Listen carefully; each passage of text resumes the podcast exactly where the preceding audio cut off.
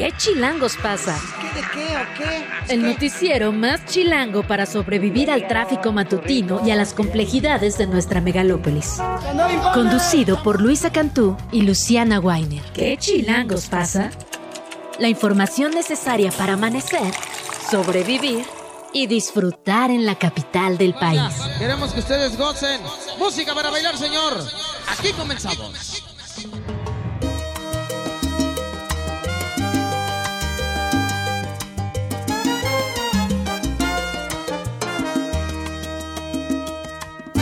Pena que tú seas así, que no te guste ser llevada por la buena.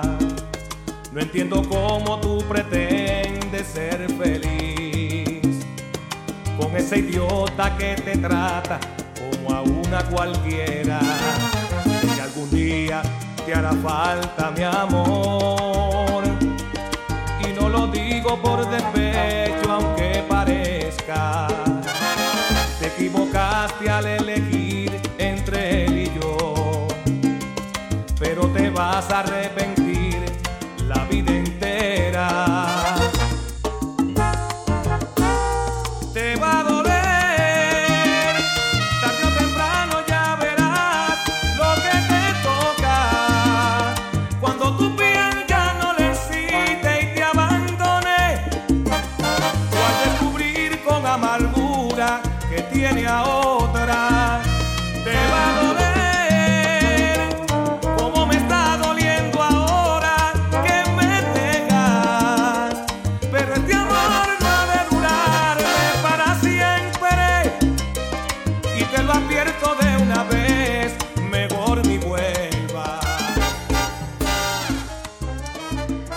7 con 2, hoy es viernes, por fin viernes 16 de febrero. Escuchamos Te va a doler de Maelo Ruiz. Mañana sábado se presenta a las 8 y media en el Pepsi Center.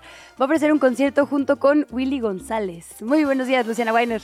Luisa Cantú, qué mejor que empezar el viernes con el corazón roto, oye. Ay. Esa no la vi venir, la verdad. De todo lo que estaba pasando hoy. Sí, no, pero es que eh, empezar así, cantando con, con dolor, con pasión. Si alguien en esta producción tiene algo que Con explicar. un vaso en la mano que sea de café. qué maravilla, pero ya es viernes, es viernes 16 de febrero esta semana. Oye, movidísima. Eterna, movidísima. Bueno, literalmente nuestra clase política viajó hasta el Vaticano. Tuvimos que seguir muchos frentes al mismo tiempo. Y vamos a Milei estar- también estuvo en el Vaticano con el Papa.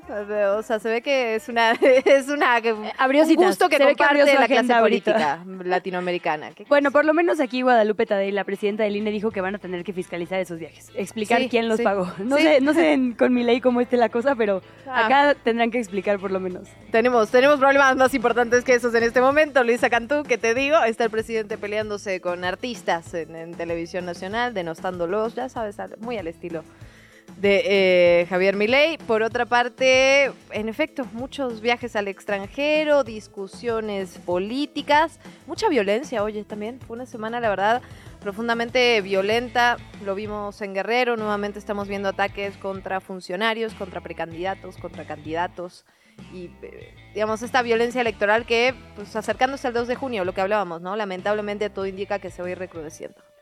Vamos a platicar también de lo que está pasando en el INE, no la discusión entre Guadalupe Acosta Naranjo y Fernández Noroña, no quién habla con ovnis o no. Si usted se perdió esa sesión del Consejo General, fue una verdadera joya. Yo elijo creer. Eh, Yo, yo elijo reírme, la verdad, de lo que estaba pasando, porque, híjole. Eh, pero bueno, sí se tomaron decisiones. Uno de los temas en la orden del día era el asunto de quién iba a recabar estas preguntas o a, digamos, sistematizar las preguntas que llegaran al INE para el formato A de debates, es decir, el primer debate que se va a llevar a cabo entre candidatas y candidato presidencial. Finalmente, después de mucha, digamos, discusión pública o mira pública a Signalab, se bajará su directora, Rosana Reguillo, del ejercicio en el que participará todavía este laboratorio, porque eh, Morena acusó, digamos, que encontró en sus redes sociales una serie de retweets de Xochil Gálvez y de personajes, digamos, que consideran, bueno, evidentemente Xochitl Gálvez, pero de otros personajes que consideran opuestos a una de las candidatas, es Claudia Sheinbaum. Finalmente votan por unanimidad en contra de esto, pero de cualquier forma la directora decide bajarse. Signalab se mantiene en lo que significa como decías, ¿no? Una antesala a probablemente una discusión que veremos una y otra vez, porque todavía faltan dos, cuatro, siete moderadores que se tienen que designar con un antecedente del Que Estado no de tengan en su línea de Twitter absolutamente ninguna Claro. opinión política sobre nada. Ay, Es sí. muy difícil, sí, eh, que, que satisfagan, digamos, a todos los grupos políticos va a ser complejo. Sí. Quizá aquí el candado, y lo hablaremos con Carla Humphrey un poco más adelante, es de qué manera Signalab va a hacer que su metodología sea replicable, transparente, Justamente. que justamente, es ahí está la clave, esa capacidad por lo que se le designó. Hubo un proceso, eh, seis, em- seis, bueno, es que ya no quiero que digamos empresas, seis participantes, Sí. digamos, academias y empresas estuvieron en el primer filtro. Finalmente quedó Signalab y parece que así será, ¿no? Que será esta misma Sí, institución. solo que sin su directora, lo cual, bueno, o sea, llama un poco la atención. Lo vamos a estar platicando, como ya decíamos, en unos minutos más. Además, sobre todo para estos primeros dos debates, ¿no? Donde lo más importante es la participación ciudadana, una a través de redes sociales, otra a través como de un sondeo, de unas preguntas que va a realizar el INE. Ya el tercer debate estaría mucho más enfocado a contrastar ideas entre candidatas y Literal candidatos. se van a entrevistar unos a otros. ¿no? Pero está difícil porque incluso esta parte, esta primera es de redes sociales, el primer debate. El segundo, hasta donde es nuestro entendimiento, falta que lo terminen de votar, va a haber equipos del INE o de los OPLES, sí. digamos, a nivel local, que van a ir a videograbar Sí, preguntas, digamos, con una metodología tipo encuesta para que sea representativa, pero esas preguntas no pueden sentirse dirigidas a alguien. Lo cual también es muy difícil, porque inevitablemente unos temas son más políticamente difíciles para un bando o para otro. No, completamente. Los cuestionamientos sobre eh, los diferentes partidos políticos son distintos.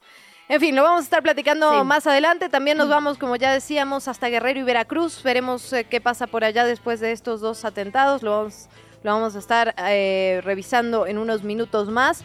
Y vamos a estar hablando de dos temas que le hemos estado dando seguimiento y que son fundamentales. Uno que tiene que ver con el agua, el sistema Cutzamala particularmente, y otro que tiene que ver con la falla de Plateros Mixcuac, que nos ha sacado varios sustos y que vamos a seguir ahondando en este tema porque eh, pues nos parece importante, la verdad, tratar de entender lo más posible, ¿no? De qué estamos hablando, qué consecuencias puede tener, qué se sabe hasta el momento, qué falta investigarse incluso. Sí, bueno, esta nueva placa nos tiene literalmente muy movidos. Ah, ya hicimos ese chiste ayer, ¿verdad? Sí, ya, ya, ya, Luisa. Lo voy a Por soltar. favor. Bueno, pero sí, como dices, tenemos temas de agua, tenemos temas eh, de diseño también. Vamos a estar platicando con Oscar Rodríguez, es director de la Bienal eh, de Ilustración, y con Sebastián Acampante, que es uno de los artistas y presidentes del jurado de una exposición que ya está disponible. Es una Bienal de Ilustración fundada desde el 2018 por Pictoline y es básicamente para consolidar e impulsar la ilustración mexicana que vaya que tiene muchísimo que ofrecer. Vamos a estar hablando de qué es lo que ya puede usted visitar en estos días. ¿Te parece si arrancamos con todo esto? Venga. Venga.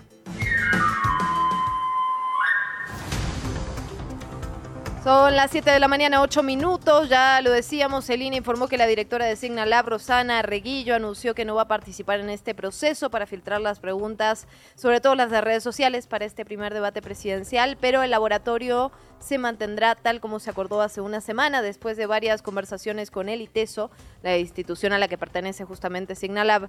Rosana Reguillo decidió bajarse, dar un paso al costado para abonar a la confianza e imparcialidad tras los reclamos de Morena, del PT, del Partido Verde. Eh, lo subió también a su cuenta de redes sociales y como le decíamos, vamos a ahondar en el tema.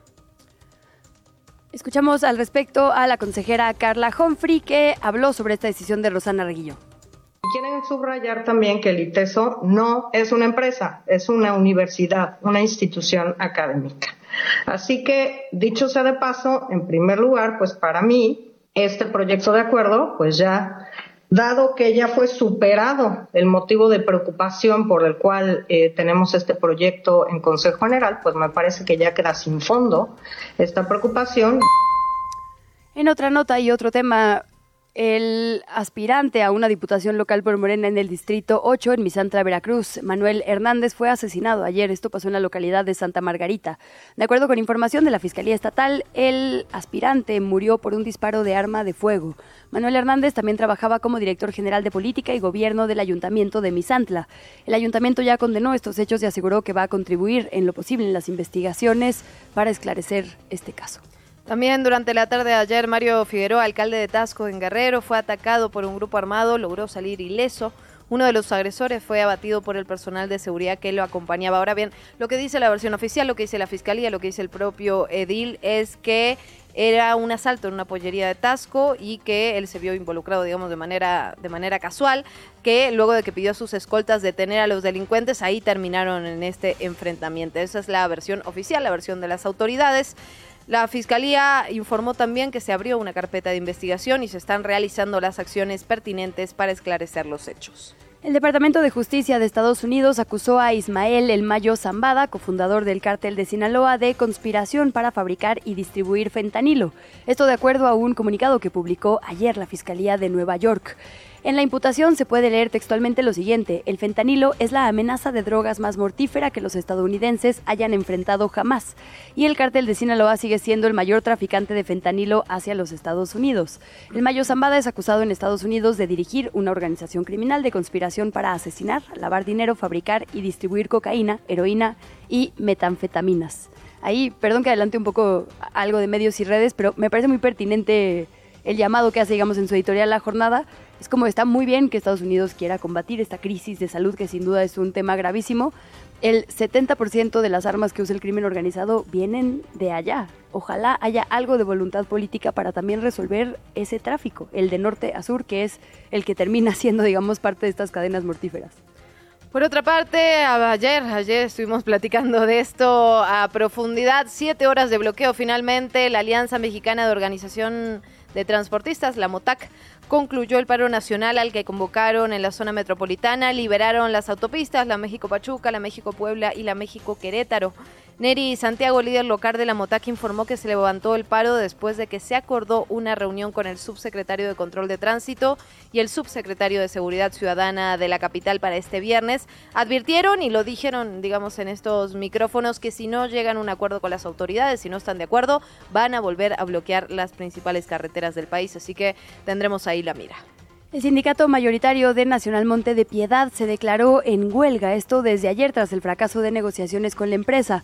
Es un conflicto que comenzó desde el 2021 luego de que la empresa comunicara estar experimentando una crisis económica que amenazaba su viabilidad y proponían un nuevo contrato colectivo para evitar la quiebra.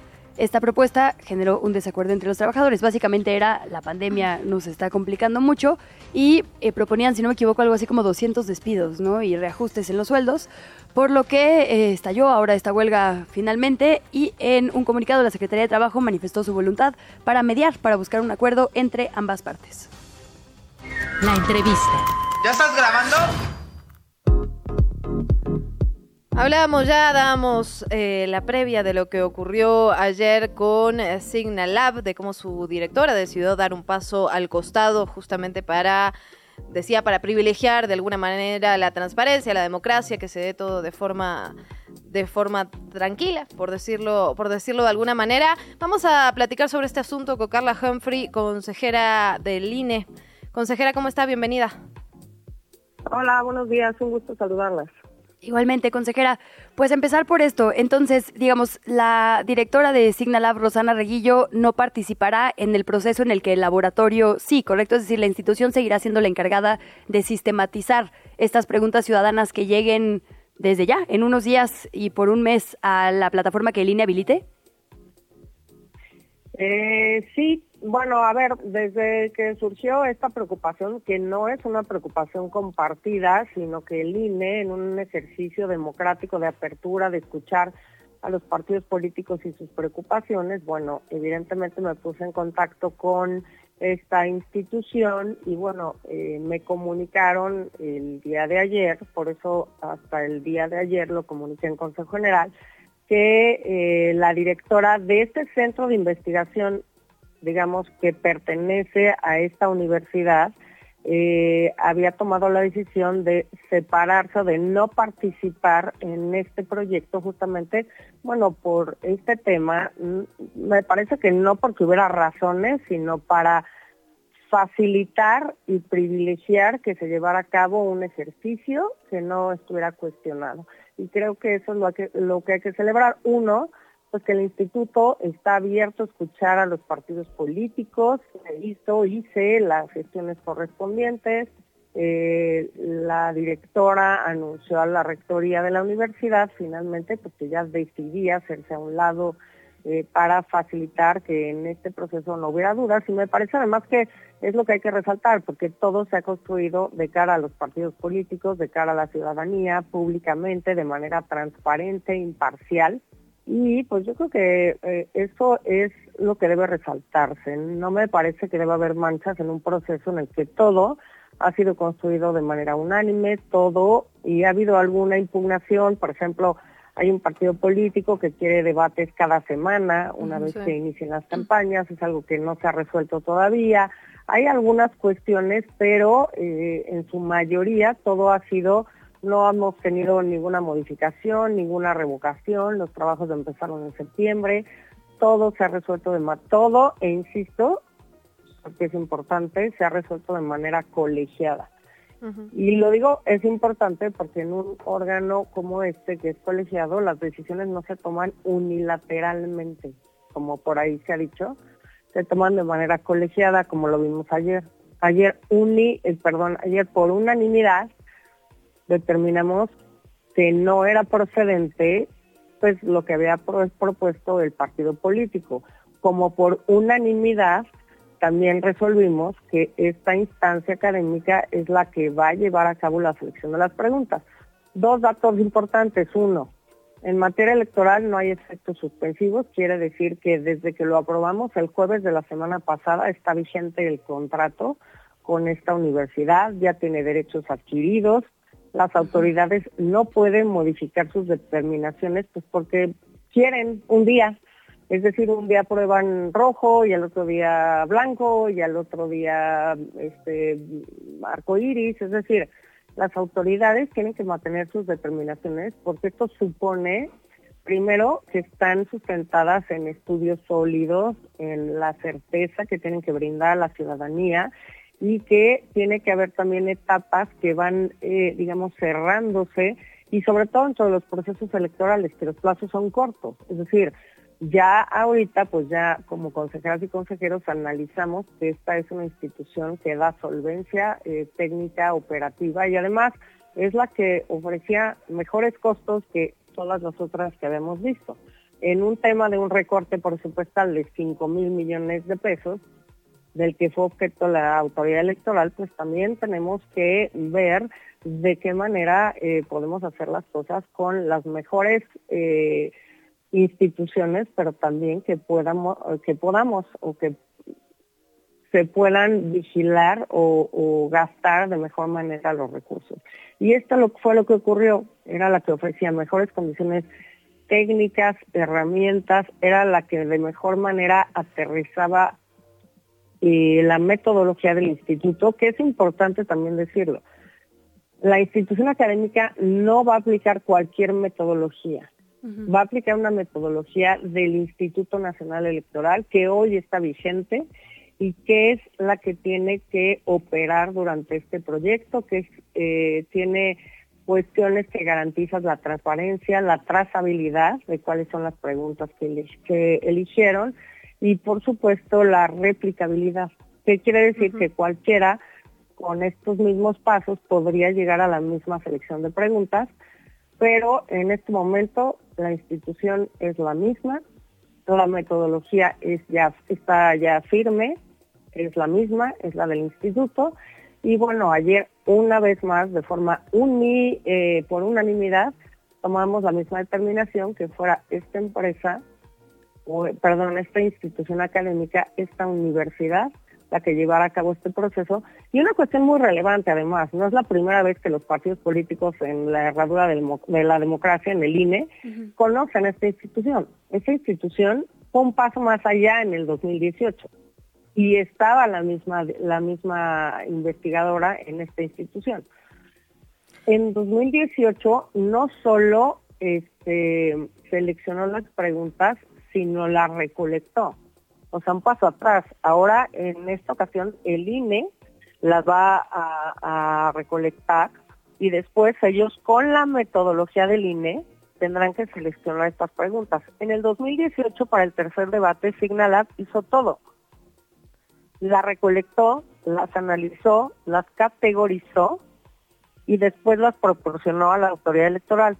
Es decir, en un debate donde, pues claramente, al final de cuentas, pues quien resultó electo es precisamente el presidente del partido político, la candidatura del partido político que hoy está al frente del gobierno federal y que está cuestionando a esta universidad y este centro de investigación, lo cual me parece ilógico.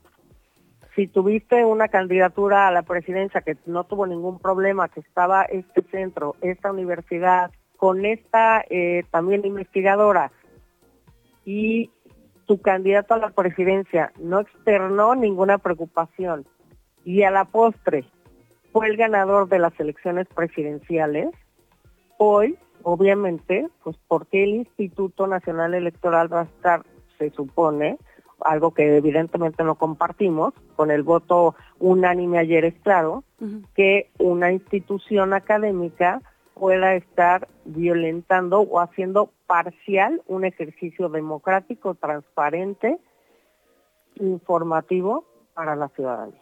Consejera, si digamos ya con el paso al costado que da la, directora de Signal Lab, ¿hay consenso ya entre los partidos? Es decir, usted nos decía recién que el ITESO se va a seguir encargando, digamos, de este proceso, solo es que su directora da un paso al costado en este, en este proceso. ¿Con esto se logra el consenso? ¿Se subsanan los cuestionamientos? A a mi juicio sí. La impugnación que presentó el partido político sigue en marcha. Esperemos que, eh, obviamente, nosotros enviaremos, pues, este esta comunicación formal del ITESO y la decisión de la directora de separarse en el informe circunstanciado para que, pues, la sala superior lo valore. A mi juicio ya se queda sin materia. ¿Por qué?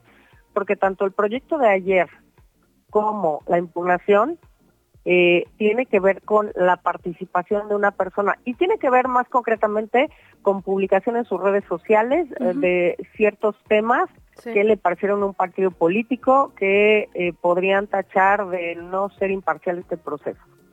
Incluso lo dijeron ayer en la mesa algunos representantes eh, pues que también había habido pronunciamientos anti otros presidentes en turno.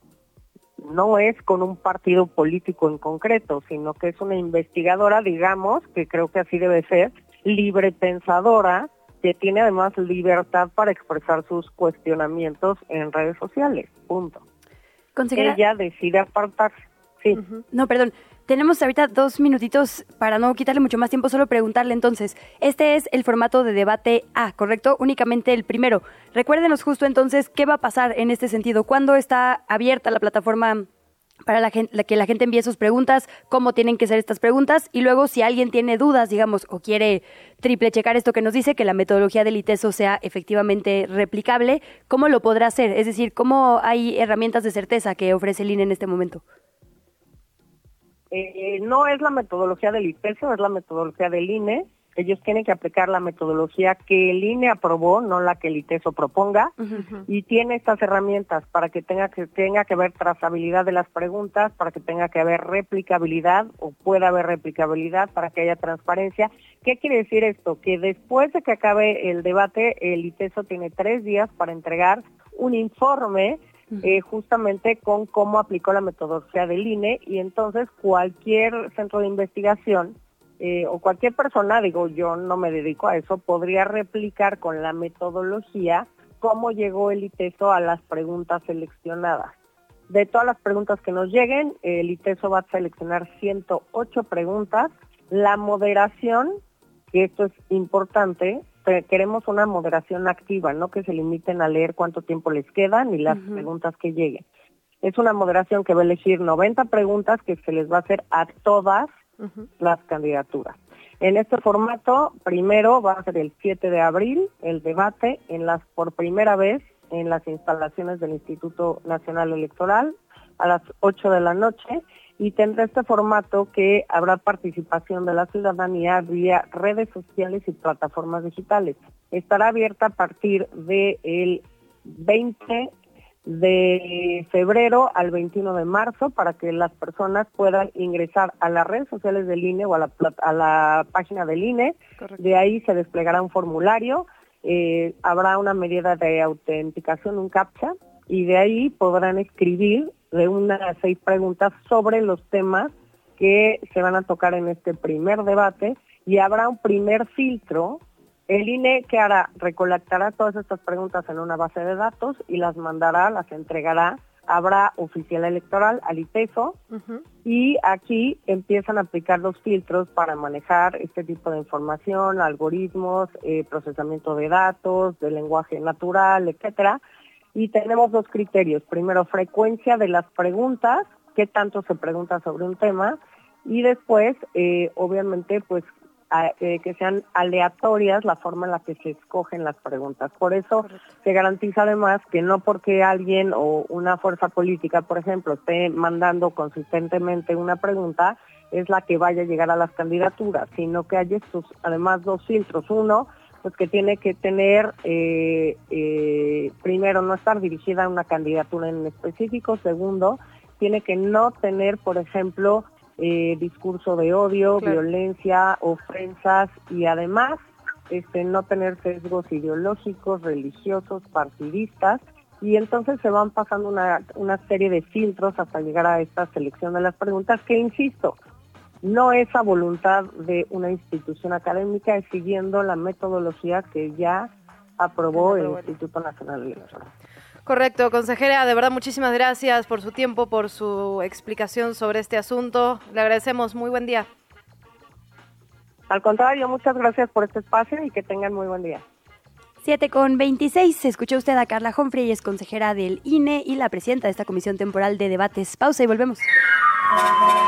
¿Qué chilangos pasa?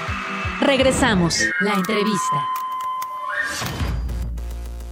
Seguimos platicando sobre este tema. Vamos, recibimos con mucho gusto al diputado federal y representante de Morena ante el INE, Sergio Gutiérrez Luna. Diputado, bienvenido, ¿cómo está?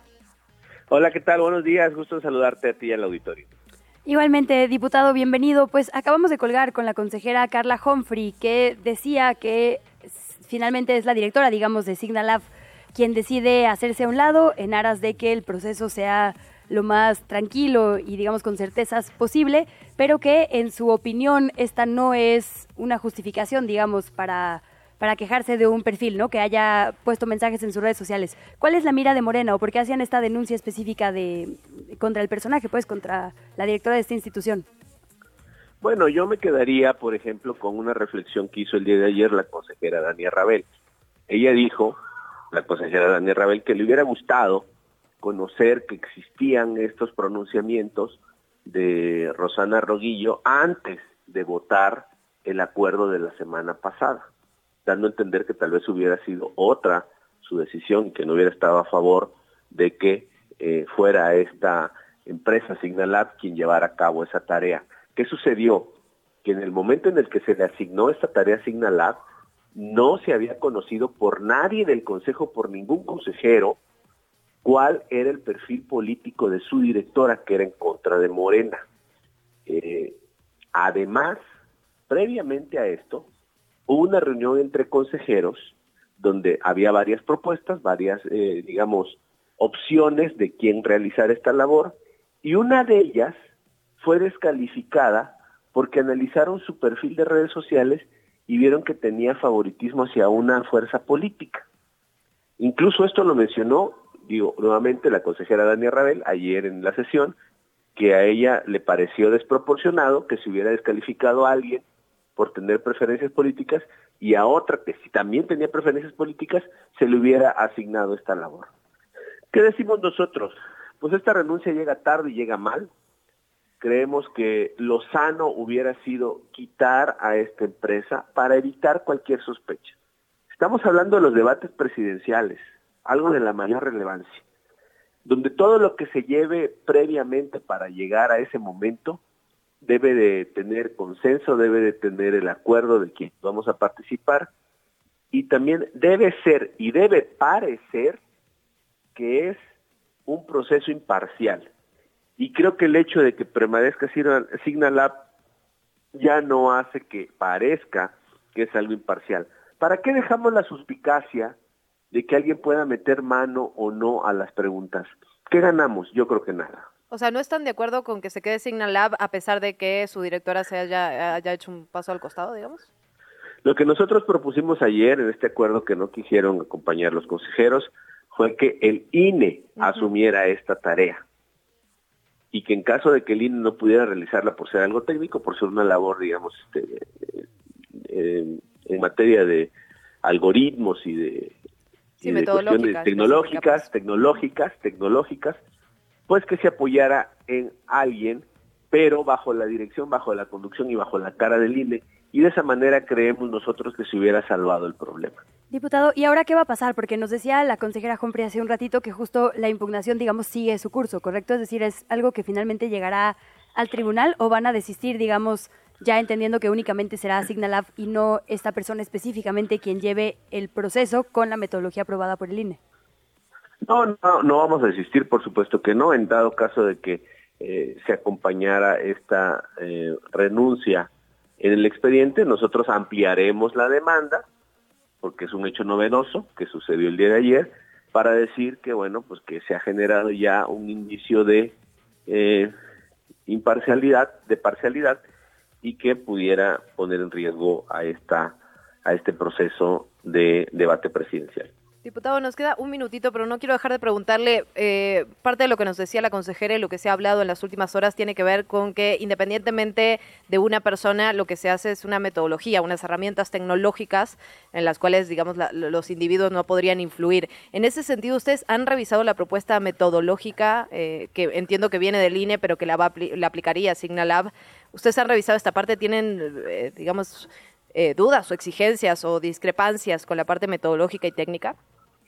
Nosotros creemos que la parte metodológica es una cosa y quien realiza la parte metodológica debe tener dos características, capacidad técnica y imparcialidad. Y en este caso no sucede.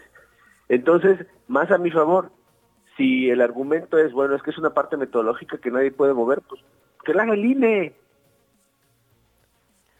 ¿Qué perdemos si la hace el INE? Ganamos todos no veo la necesidad de aferrarse a una empresa. La verdad es que no la veo.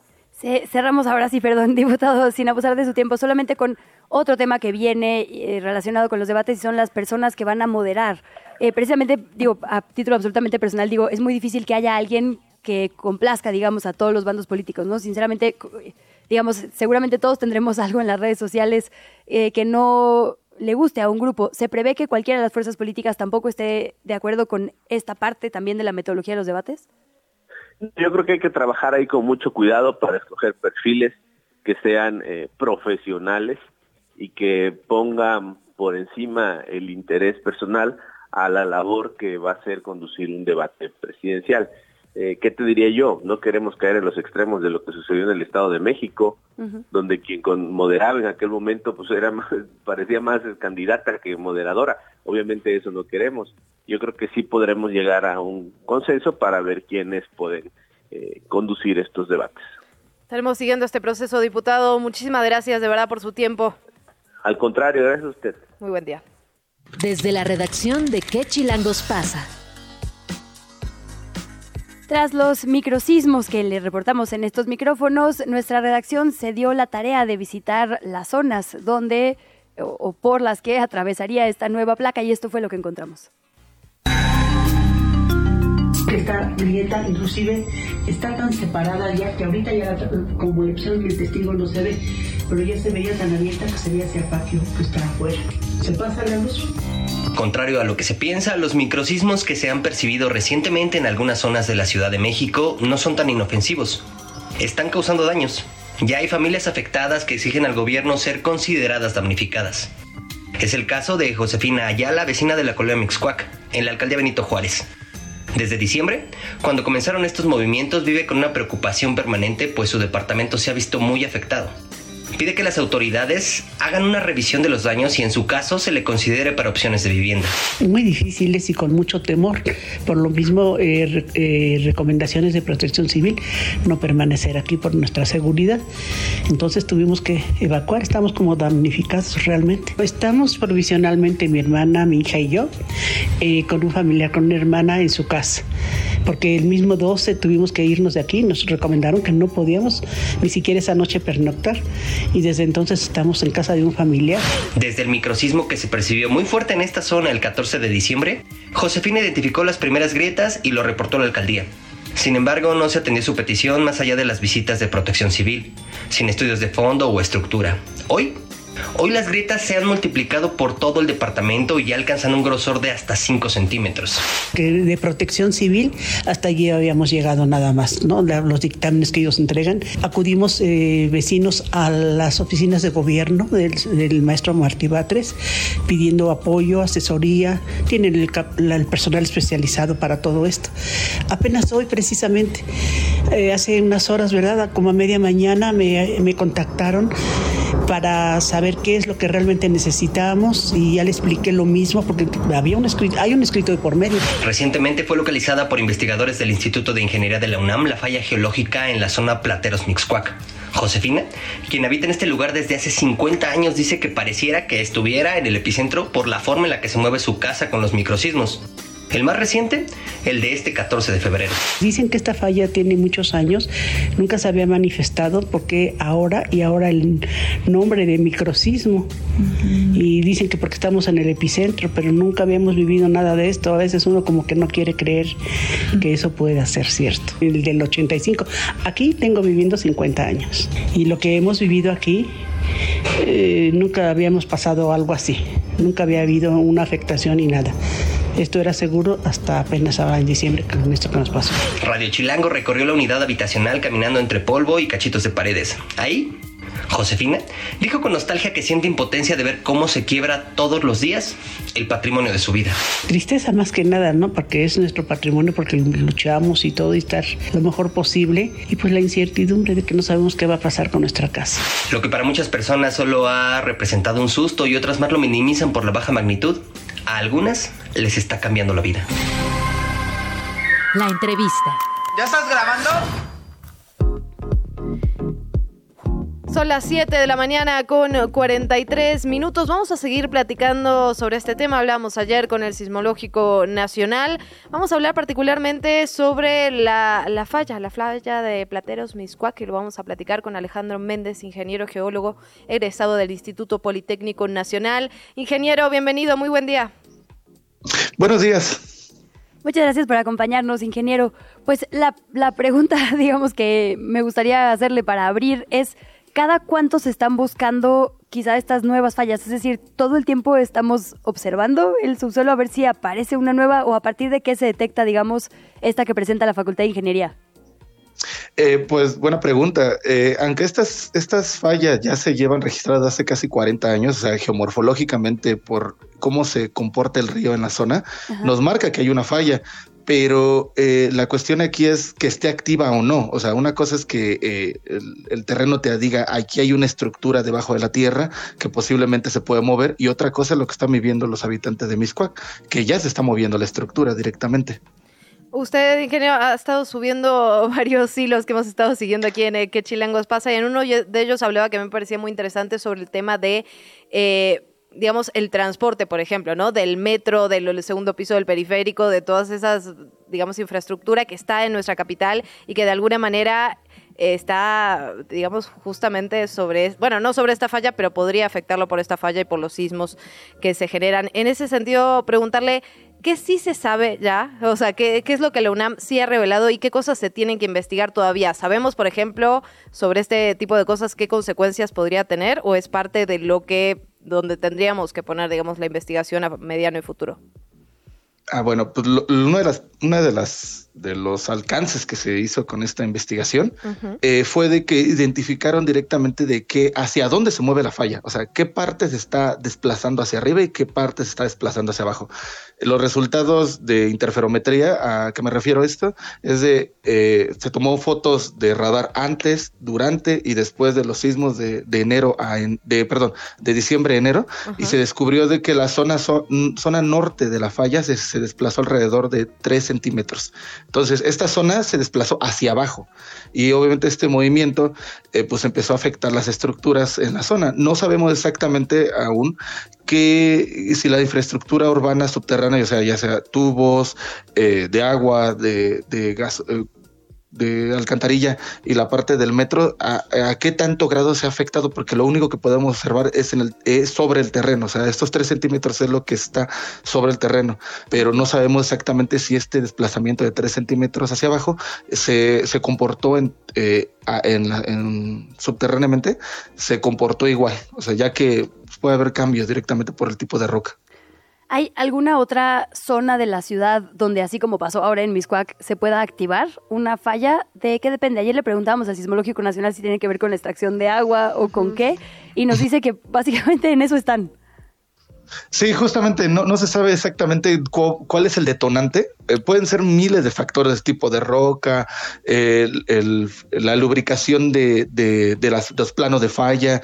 La verdad es que no se sabe exactamente cuál es el detonante eh, y en qué lugar, porque lamentablemente en toda la Ciudad de México ah, hay un sistema de fallas que corre por las barrancas, por lo regular las barrancas nos marcan eh, la zona de debilidad, pero puede ser desde Texcoco, la parte de Nesa, la parte de Milpalta, pero la mayor parte de estas fallas que se infieren mucho son en la, en la zona eh, eh, poniente de la Ciudad de México. Estuvimos viendo, ingeniero, en los últimos días eh, microsismos aquí en la Magdalena Contreras, pero también en Naucalpan. Y usted decía, esto no tiene que ver con la misma falla de, esta capital. Eh, ¿Cómo se explica esto? ¿Con qué, ¿Con qué tiene que ver? ¿Cómo explicamos lo que está pasando también en Naucalpan de Juárez, en el Estado de México? Pues mira, la verdad es que es un, eh, es un poco problemático, la verdad. Eh, no se sabe, o sea, no, no sabe cuál es el detonante, qué es lo que empieza estos microsismos. Algunos investigadores sugieren que posiblemente es eh, sismos lejanos que activan fallas uh -huh. que ya están aquí debilitadas, pero la verdad es que estas estructuras, por ejemplo, la Naucalpan, que ha estado los últimos días dando lata, eh, está completamente separada. Recordemos de que cada, ca son bloques, son como cajones que se están moviendo independientemente uno con otro, pero los esfuerzos no se sabe todavía si los esfuerzos de una zona, por ejemplo, de Miscuac, afectan a toda la zona de Naucalpan. Entonces todavía se sigue investigando esta zona. Ok, y entonces uno, digamos, tendríamos que confiar como ciudadanas y ciudadanos que toda la infraestructura que se construyó en estas zonas sabía de la posibilidad de fallas, ¿correcto? Es decir, las líneas de metro, toda la demás infraestructura, digamos, que nos interesa, eh, ya fue construida sabiendo que esto podía pasar, ¿correcto? Así es, recordemos de que en cierta forma un, la, la, parte de ingeniería civil en México de grandes infraestructuras sí es de primer nivel, o sea, sí está contemplada la normativa para aguantar ese tipo de eventos, okay. pero pues bueno, ahorita, ahorita se están viendo cómo, cómo se afectan por sismos tan recurrentes y por tanta, eh, con tanta energía que se libera en esta zona. Por el tipo de falla que es, eh, podríamos, digamos, confiar de alguna manera en que los microsismos se mantengan en esta magnitud que ¿En hemos micro? experimentado en micro, exactamente, que hemos experimentado en este tiempo. Sí, sí, la verdad es que sí. La ver, eh, aunque no se tenga mapeada toda la falla y cuál es el tamaño final de la estructura, o sea, Ajá. por ejemplo, la zona de Miscuac, eh, es muy difícil que se generen eventos porque han surgido ciertos rumores de que puede formarse un sismo de 5, de 7. No, no, la verdad, dentro del Valle de México, los eventos exagerados en condiciones muy anormales podrían ser de 3.5. Se tiene evidencia en los años 90 de eventos de esta, de esta magnitud, ¿Ah, sí? pero eh, sí, o sea, en 1990 tenemos uno de los eventos más grandes en Miscuac, fue de 3.5. No ha llegado en, esta, en estos enjambres de noviembre y enero, perdón, de, diciembre y enero, no, no, no se ha registrado eventos de estas magnitudes, pero sí históricamente sí hay eventos de este, de este calibre, pero exagerados en condiciones muy anormales, posiblemente se podrían tener entre eh, eventos de 3.5 máximo en condiciones muy, muy extrañas, hasta de 4. Sí, pues lo que sí hay a diferencia de los noventas es mucha más vivienda, ¿no? Mucha más infraestructura, mucha más protección civil a sí. realizar. Ingeniero, pues qué gran placer platicar con usted, más cuando nos dice esto de que no habrá sí. grandes sismos. Así que muchísimas gracias, bienvenido siempre a estos micrófonos. Ojalá no sea la primera vez. La última vez. Muchísimas gracias. Pero ¿dónde lo seguimos? Porque sube hilos muy interesantes, la verdad, sí, así que comparten a, su, a, sus redes sociales. Sí. Gracias, gracias arroba a Sal Méndez, ¿verdad? Sí, así, así es. Perfecto, ahí lo seguimos. Gracias, ingeniero. Buen día. Hasta luego, bonito día. Te invitamos a seguir la conversación en redes sociales. Nos encuentras en TikTok, Instagram y Facebook como arroba que chilangos pasa. Y en Twitter desde la cuenta de Chilango, arroba chilango.com.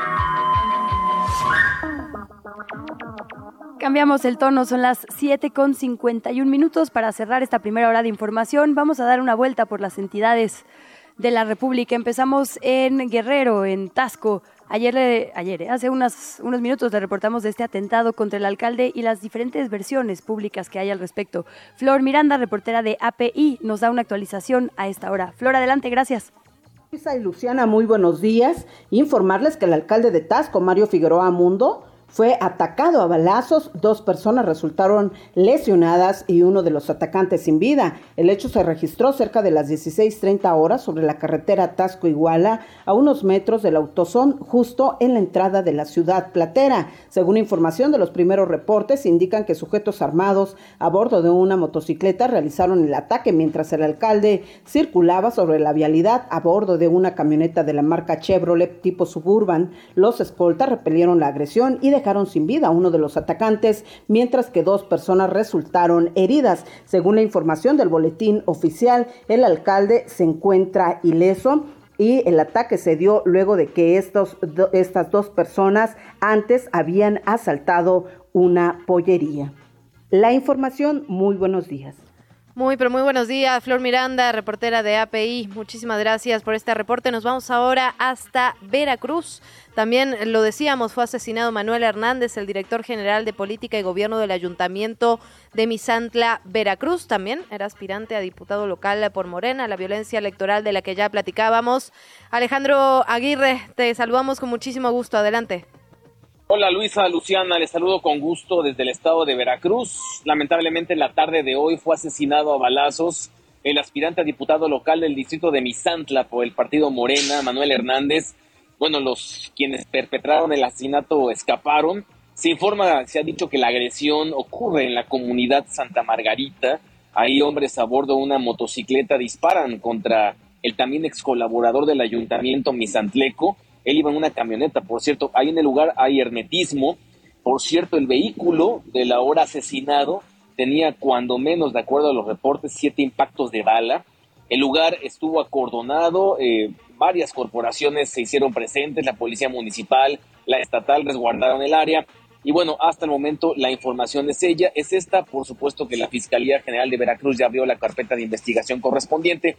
Ha informado que investiga y hay todavía hermetismo respecto al asesinato de Manuel Hernández, ex colaborador del ayuntamiento de Misantla y quien buscaba, por cierto, ser diputado local por esa zona. Les mando un abrazo, soy Alejandro Aguirre, que tengan gran día. Abrazo, Alejandro, muchísimas gracias por esta información. ¿Qué chilangos pasa en el mundo? Nos queda un minuto antes de la pausa. Amanecimos esta mañana con la noticia de que Alexei Navalny, el líder opositor más importante en Rusia en la última década y considerado el principal opositor al presidente de esa nación, Vladimir Putin, murió en prisión. Así lo reportó el propio servicio penitenciario.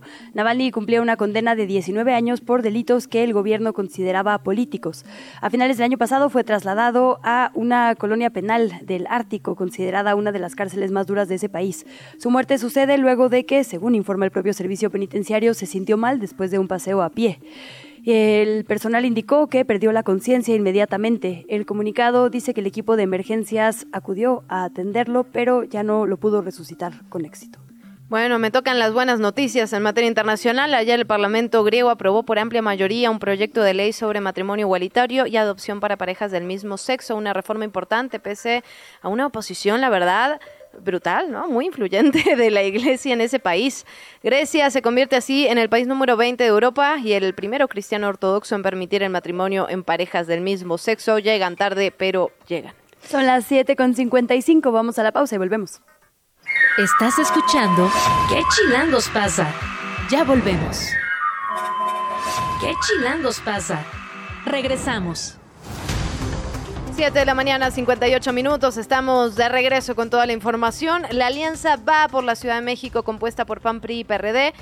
Y por otra parte, Movimiento Ciudadano, los partidos de oposición están perfilando ya sus, bueno, sus competidores por las alcaldías capitalinas. Por mencionar algunas, sabemos que por Cuauhtémoc Movimiento Ciudadano postuló a Hernán Fernando, en la Benito Juárez, la Alianza Va por la Ciudad de México propuso a Luis Alberto Mendoza, Movimiento Ciudadano por su parte a Rodrigo Cordera.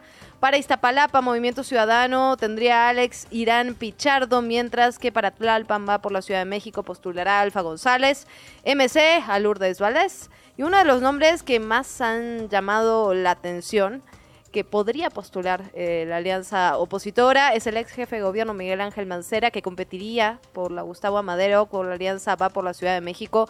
Hay que decirlo, no hay una lista oficial del partido todavía, ya se dieron las inscripciones, ya pasaron los tiempos legales pero todavía no se ha hecho de manera oficial, ¿no? Estos, estos nombramientos, evidentemente es algo de lo que estamos al pendiente y que además vamos a traer en este espacio porque ya empezamos, como ya lo vieron, a buscar a los competidores de los diferentes partidos por cada alcaldía. Vamos a meternos a fondo en lo que ocurre acá en la capital, en la Ciudad de México, con respecto a las elecciones del 24. Sí, como bien dices, el 13 que Salomón Chetorivsky acudió a registrarse formalmente ante el Instituto Electoral de la Ciudad de México, lo acompañaron todas las aspirantes y todos los aspirantes a alcaldías y distritos y se registraron, digamos. Subió él incluso un video diciendo aquí venimos todos con nuestros papeles. Ayer es, era, fue la fecha límite para registrarse formalmente ante el Instituto Electoral, lo hablaremos más adelante, pero bueno, fueron las y los aspirantes a jefatura de gobierno. Eh, Morena hizo públicas sus listas justo de última hora, pero nos falta la de la oposición. Ayer, de hecho, desde este espacio confirmamos y buscamos al partido que lleva la alianza, que es el PAN, y nos dijeron, sí, efectivamente hoy es el último día, lo haremos en algún momento, pero no han compartido los nombres finales. ¿Cuáles tenemos certeza? En los que no hay reelección, es decir, Santiago Taboada ya no se podía reelegir en la Benito Juárez y evidentemente va por la jefatura de gobierno, entonces ahí no hay dudas con Luis Mendoza, Alfa González en Tlalpan, que apenas llegó en el 21, es decir, los que apenas llegaron en 21 seguramente buscarán reelección, pero nos faltan varios. Varios, varios, nombres, ahí por confirmar. Tendremos que saberlos hoy, no, bueno, pronto, porque ya el instituto debe tenerlos porque ahorita empieza su periodo para aprobar las candidaturas, ¿no? Para revisarlas y ver que no haya nada que no las haga idóneas. El grupo parlamentario de Morena en el Congreso local afirmó que el día cero de la escasez del agua no existe y que es únicamente un tema que está creciendo la oposición para darle miedo a la ciudadanía. Anunciaron que van a denunciar lo que consideran una campaña sucia sobre sequía y escasez de agua con fines políticos y electorales.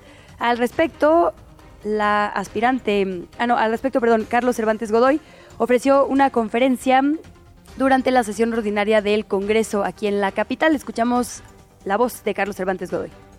Hablan de un día, el del día cero, y sin embargo no, no dan una sola propuesta de cómo resolver la problemática del agua en la ciudad.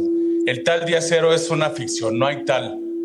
No, el, el sistema Cutzamala no es la única fuente ni la más importante. Por otra parte, la Secretaría de Obras y Servicios inició con la fase de retiro y sustitución de las traves de concreto de la línea 9 del metro. Ya habíamos estado platicando sobre este proceso, sobre estos trabajos que están haciendo. Es un trabajo de renivelación del tramo elevado.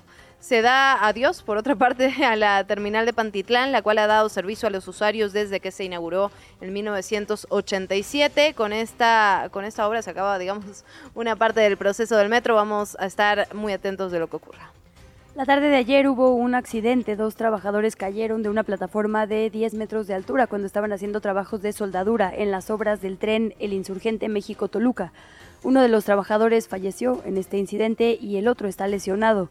Sucedió en la estación Vasco de Quiroga, es decir, en la zona de Santa Fe. Al sitio del accidente arribaron elementos de la Secretaría de Seguridad Ciudadana y los equipos de emergencia fueron quienes diagnosticaron finalmente a este trabajador sin signos vitales y pudieron trasladar al segundo al hospital más cercano. Y en una conferencia de prensa, el jefe de gobierno Martí Batres anunció una serie de compromisos que pronostica realizar dentro de los próximos 100 días. Entre ellos tocó el tema de los recientes repetidos microsismos, anunció que realizarán el estudio de su fenómeno en el poniente de Benito Juárez, la frontera, digamos, con Álvaro Obregón. No reveló muchos detalles, no sabemos qué tipo de estudio se va a realizar en esa zona. Y también habló justamente de eh, tren interurbano, este, este tren en el que ayer se reportó ese accidente que mencionabas, Lu. Habrá 600 apoyos a mujeres en situación de violencia, este es otro de los compromisos. Y también dijo que se llevará a cabo la primera jubilación en la historia de 12 músicos de la Filarmónica Capitalina, solo por mencionar alguna de las cosas que, que se comprometió en los próximos 100 días. Como ya le adelantábamos, el día de ayer era la fecha límite para que las y los aspirantes a la jefatura de gobierno se registraran ante el Instituto Electoral de la Ciudad de México.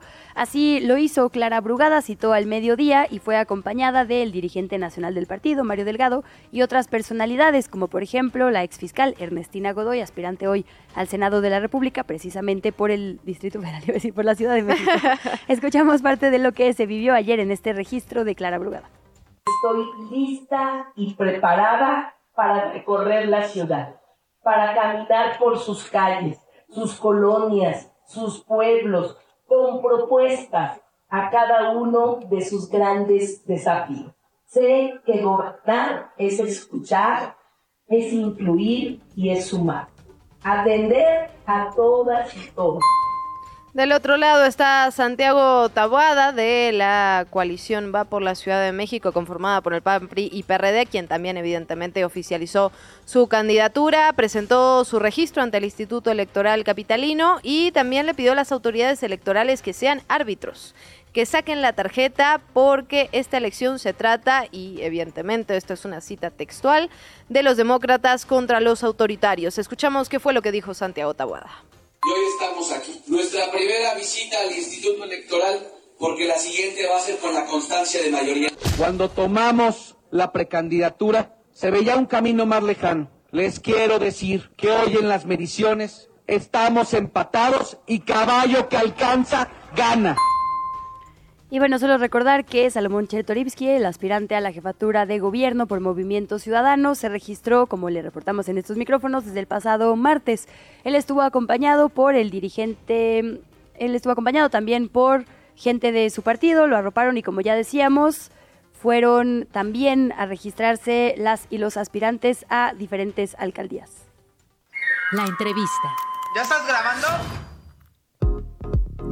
Son las 8 de la mañana con 6 minutos. Otro de los temas que hemos estado siguiendo es el tema del agua, la preocupación por el desabasto en el Valle de México.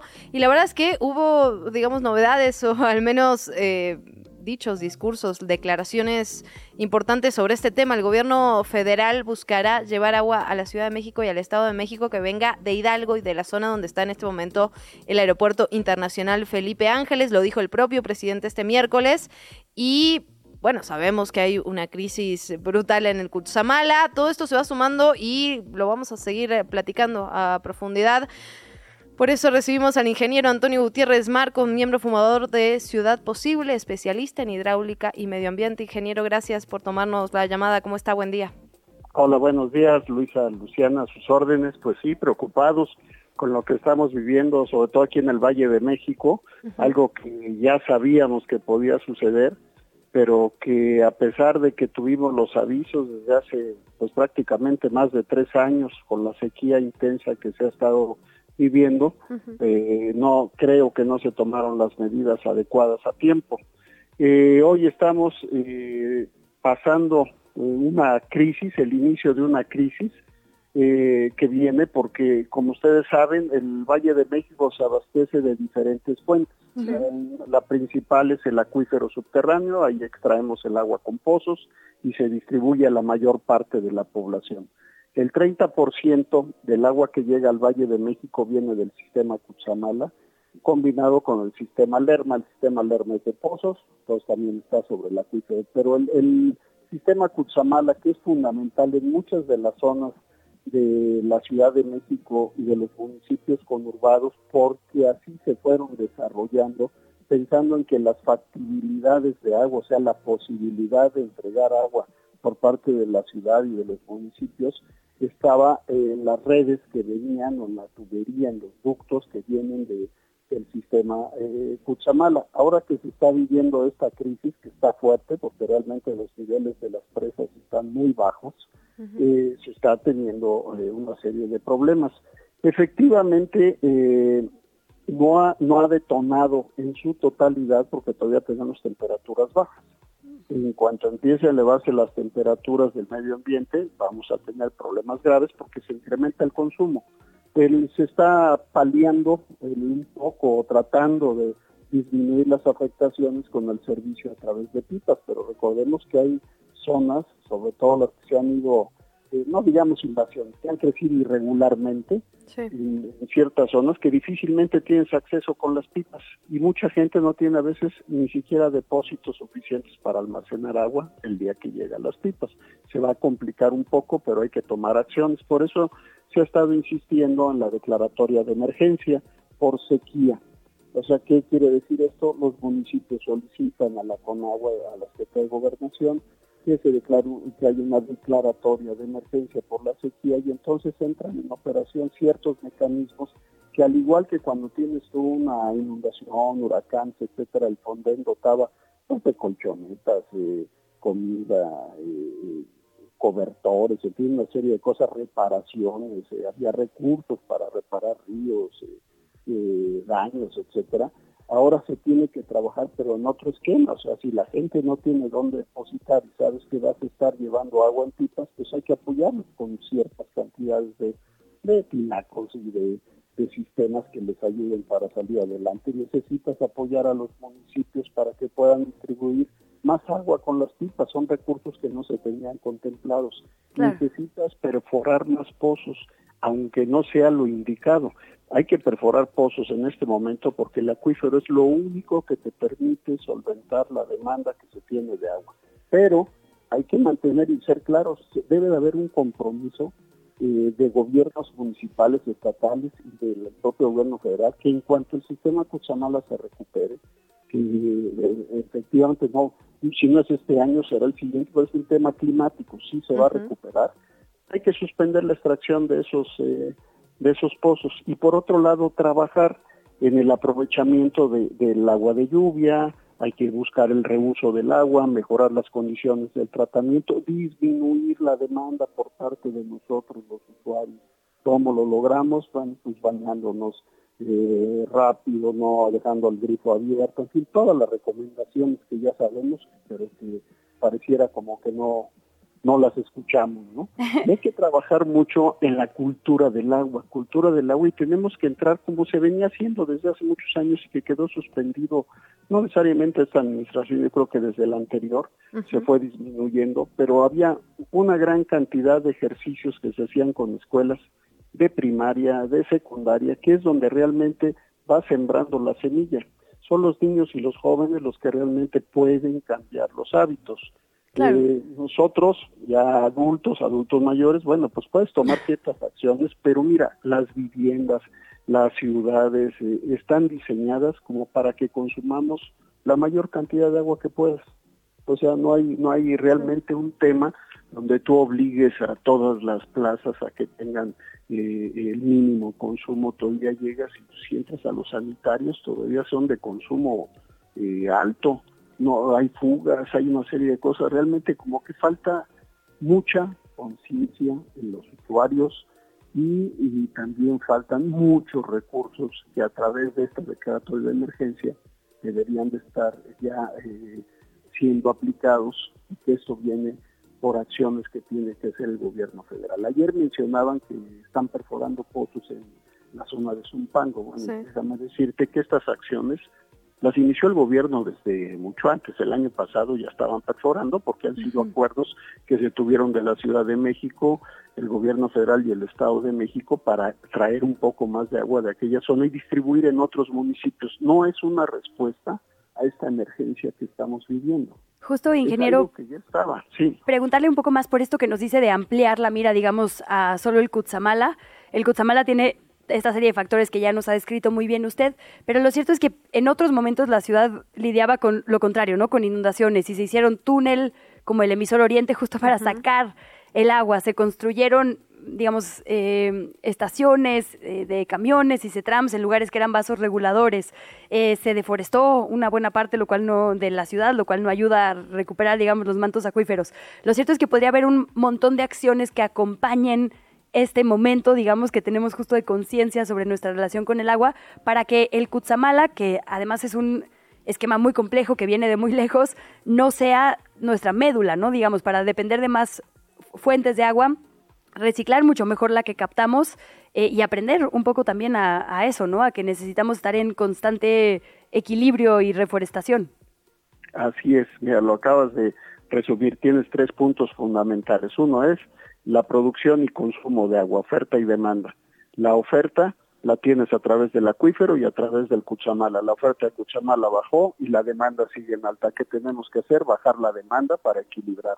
Ahora bien, eh, te viene la parte de cómo mantienes el acuífero, restauración de cuencas, disminuir o evitar por completo la tala que se tiene en las zonas altas, tener un ordenamiento urbano adecuado que no permita que las zonas de recarga se estén eh, eh, urbanizando, porque en ese momento tú metes asfalto, metes concreto y entonces incrementa la velocidad con la que el agua baja y no hay filtración al acuífero. Las zonas más bajas pues, es lo que era el lago y ahí es para, para que se quede el agua mucho tiempo, ¿no?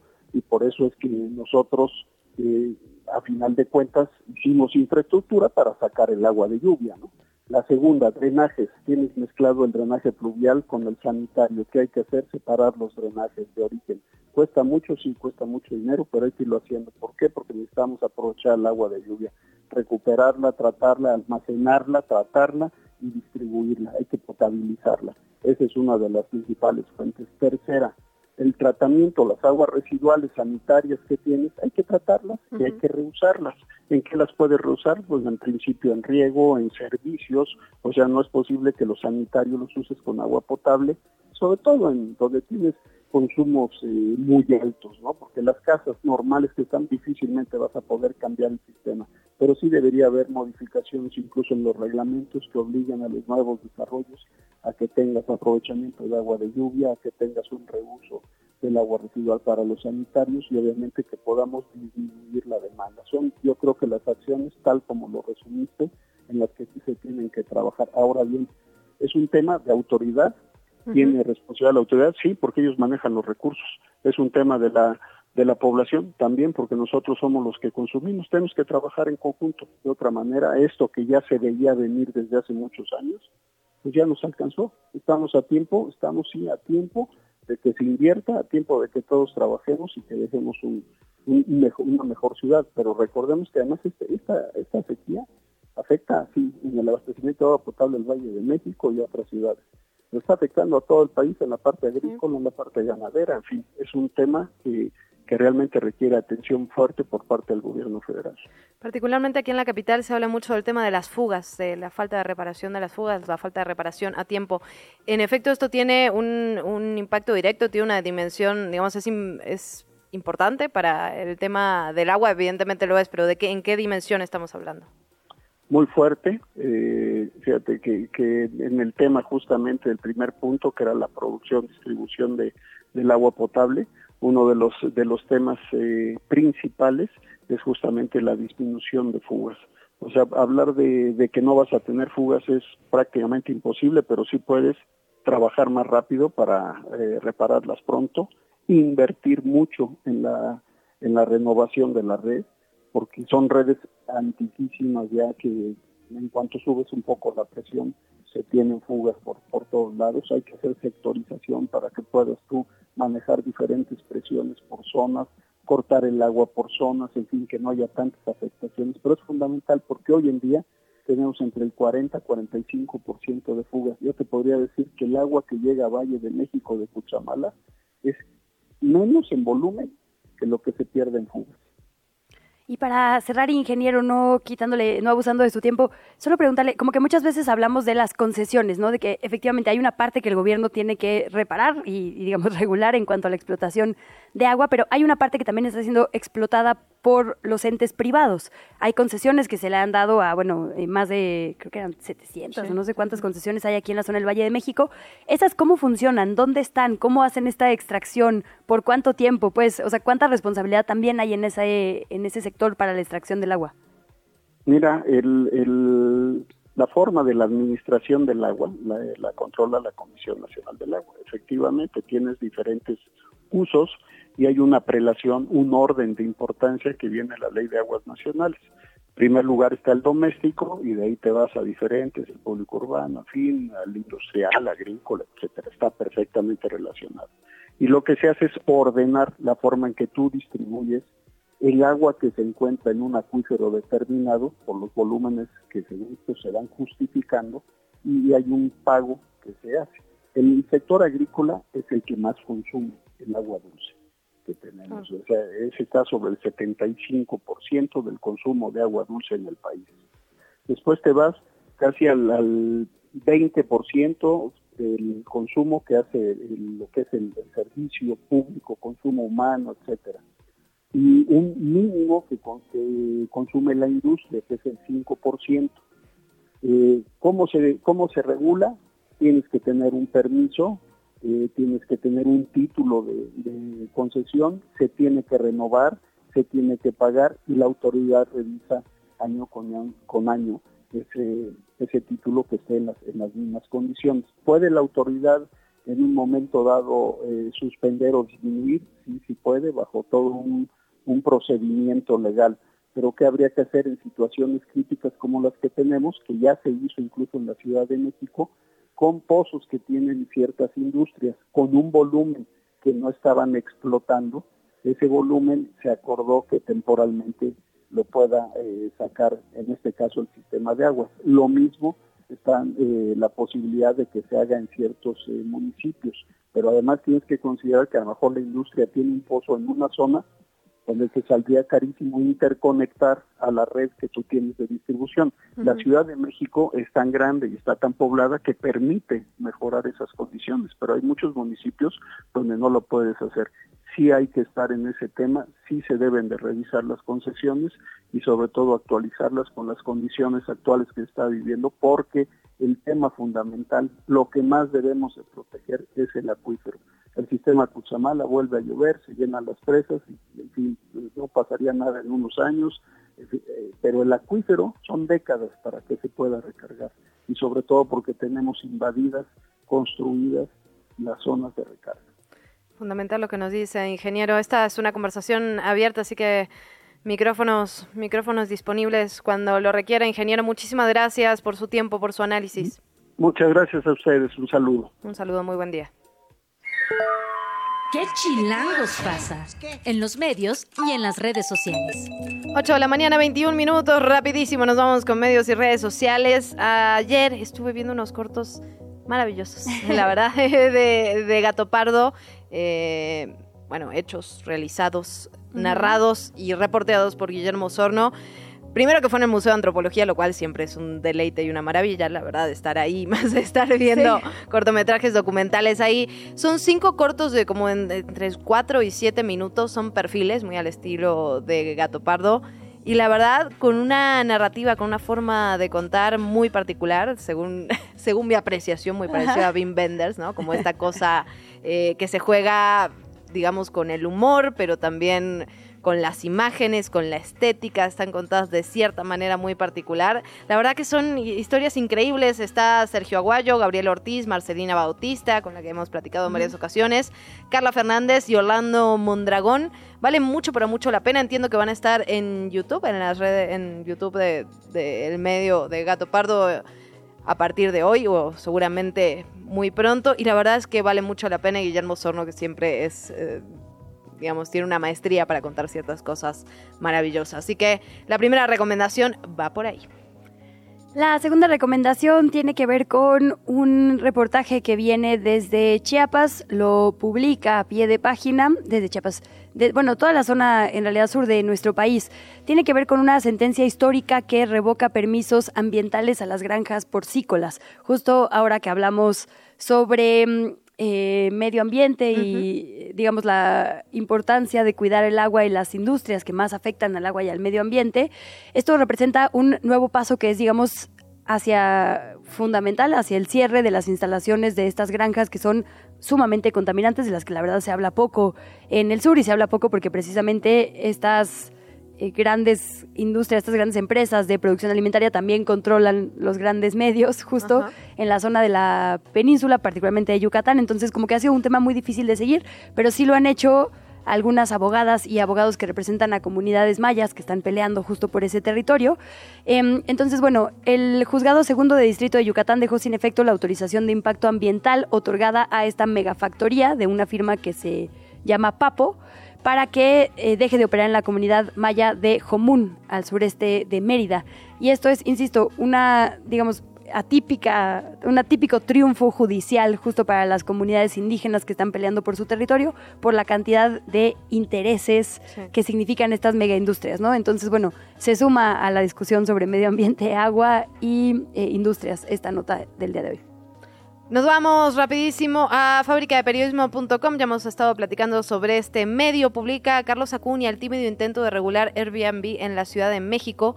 Hemos platicado con Carlos Acuña también en este espacio sobre el tema de vivienda en el Valle de México, particularmente en la ciudad. Y lo que hace en esta nota es, por un lado, poner de manifiesto, ¿no? Analizar cuál es el problema, hacer un diagnóstico de lo que está ocurriendo. Por ejemplo, dice que solo en el primer trimestre del 2023 han tenido un aumento promedio de 13.63 3% las rentas aquí en la capital.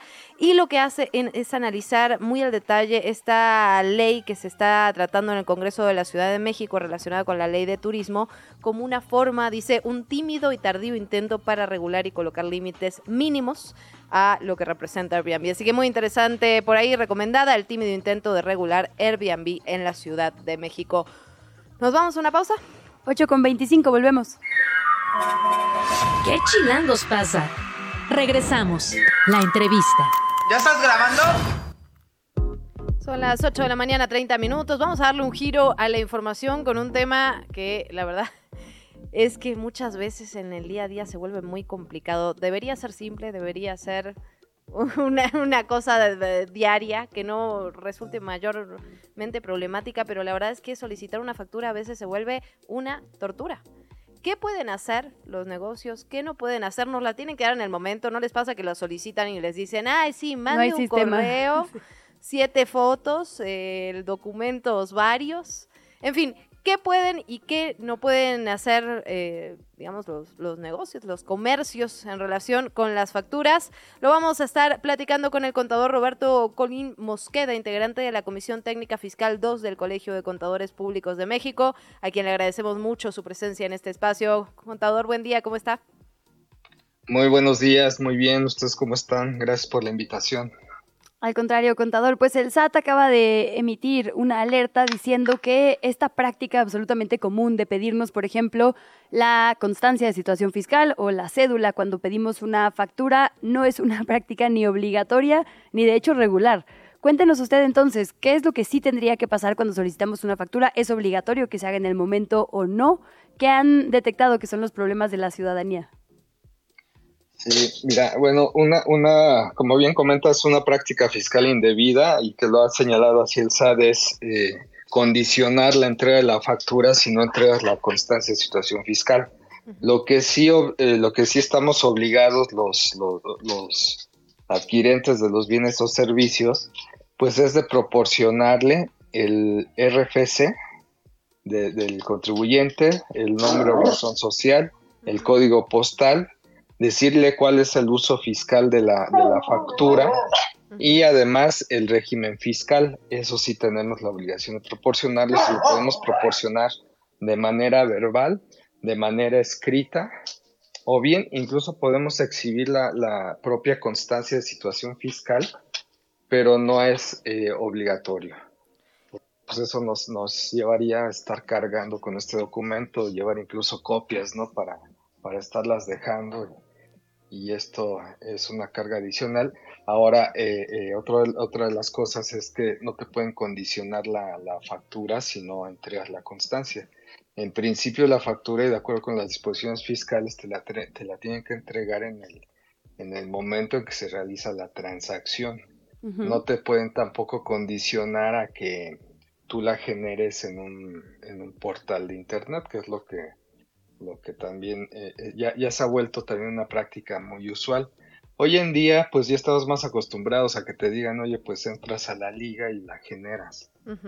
Pero, pues esto, eh, el SAT, como bien comentas, lo ha señalado como una práctica fiscal indebida. La, el, el, establecimiento tendría que entregarte la, la, la factura en el momento en que, en que se realiza la transacción y es obligación de ellos entregarte una representación impresa si el, si el, si el adquirente del bien o servicio así lo solicita. Digamos, debería ser una opción. Uno podría sacarla en línea, pero si la pide de forma, digamos, inmediata en ese momento, la deberían tener disponible sí o sí. La deberían tener disponible sí o sí, exactamente. ¿Y qué hacemos si no? Porque la mayoría de las veces nos dicen, no, no, sáquenla en línea y además 72 horas después, o no tengo sistema. ¿Cuáles son nuestras herramientas? ¿A quién podemos apelar en caso de que no nos den la factura? Pues mira, ahí, ahí también hay prácticas bien, bien extrañas, porque cuando pides la factura, pues a veces también te dicen, oye, pero el precio pues sube, ¿no? Eso también es, el, el SAT lo ha señalado como una práctica fiscal indebida, o sea, no te pueden condicionar a que si, si no pides factura el precio es uno y cuando pides factura el precio es diferente. Entonces, es otra de las prácticas y, también independientemente de que se pague en, transacción bancaria o en efectivo, te deben de dar la factura. Si no te la dan, hay- el propio SAT ha puesto a disposición de los contribuyentes un, en su portal un, sitio donde puedes, una sección donde puedes hacer una denuncia. Levantar una denuncia con los, te van a pedir los datos del establecimiento y que hagas una breve descripción de lo, de lo que está sucediendo y, y- y ahí levantas tu denuncia y bueno, pues ahí dejas evidencia de que pues no te la quisieron dar. Dejas evidencia, pero tampoco se soluciona, digamos. No hay una intervención de la autoridad para que te den la, para que te den la, la factura en ese momento, pues. En el momento no, pero el, el SAT eh, da seguimiento hasta precisamente que se obtenga la, la factura. El punto ahí, eh, digo, en, en, en- en desventaja de los contribuyentes, pues como bien dices, no lo van a obtener en el momento. Si estamos ya en cierre de mes, pues olvídate ya.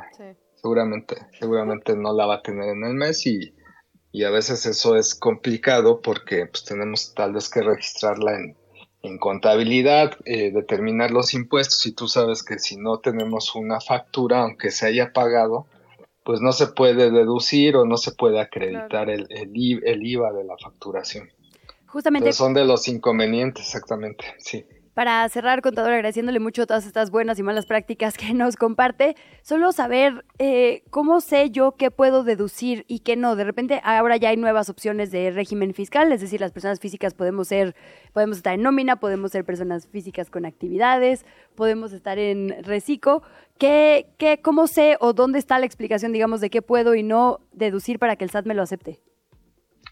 Mira, qué buena pregunta. A veces eh, los contribuyentes podemos pensar que se puede deducir todo lo que se paga y todo lo que tenemos factura, pero no es así. Uno de los requisitos de las deducciones es precisamente que sean estrictamente indispensables y que estén relacionadas con la generación de los ingresos de su actividad empresarial, eh, sea que, que, que se dediquen a la compra-venta de bienes, que presten servicios, que tengan arrendamiento pues solamente podrán deducir aquellos gastos, aquellos costos que estén relacionados con el ingreso que se está generando. Si no está relacionado, estrictamente vinculado con esa generación del ingreso, en términos generales no se puede deducir, además de otros requisitos que vienen, que, que vienen en, en la propia ley, pero en términos generales esa es la, la, la máxima, digamos, eh, que sea un gasto estrictamente indispensable y relacionado con la generación de los ingresos. Aprovechando... Si no, si no está relacionado, pues no, perdón. No, no está bien, le iba, le iba a preguntar aprovechando contador, pero la verdad que son las dudas que mes a mes tenemos muchos de nosotras y nosotros.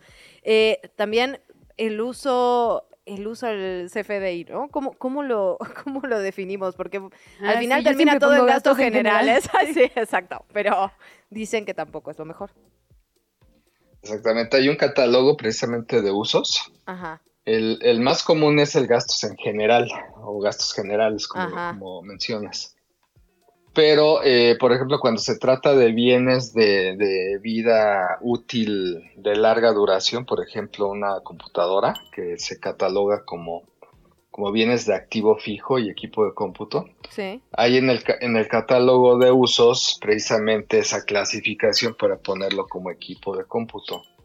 Entonces ahí, ahí hay, que, hay que ver. Yo creo que lo más importante es eh, determinar cuándo se adquiere un bien, si es un bien de larga duración, como puede ser pues, mobiliario de la oficina, eh, puede ser equipo de cómputo, puede ser el, adquirir un bien de, de, de, transporte de mercancías, a lo mejor una camioneta, etcétera, o, un, o uno de reparto.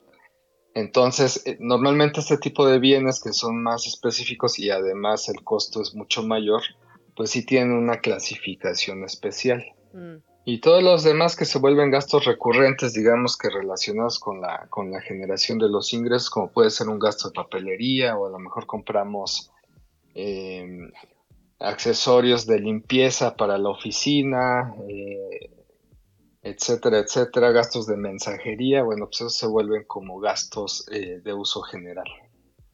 Pues contador, muchísimas gracias por eh, primero aclararnos todas nuestras dudas personales, seguramente serán compartidas por mucha audiencia, sí. No, muy útil saber justamente esto, ¿no? Que son malas prácticas que se han normalizado en nuestro día a día y que la gente sepa que por lo menos puede dar la luchita. Así que, contador Roberto Colín, muchísimas gracias por estar por acá con nosotras. No, al contrario, gracias por la invitación. Estamos a sus órdenes. Buen día para todos. La entrevista. Son las 8 de la mañana con 40 minutos. Le adelantamos que íbamos a estar platicando sobre un proyecto que cumple ya seis años. Fue fundado en 2018, la Bienal de Ilustración. Eh, por Pictoline, además, por una marca de casa, por eso nos enorgullece el triple presentarle el día de hoy. Es un proyecto para reconocer, impulsar y consolidar en lo general la ilustración mexicana. Acaba de presentar la semana pasada las y los finalistas 2024, los premios. Y bueno, por supuesto vamos a platicar sobre ello con Oscar Rodríguez, director de esta Bienal, que está por acá ya en el estudio. Muchísimas gracias, director, por estar por acá.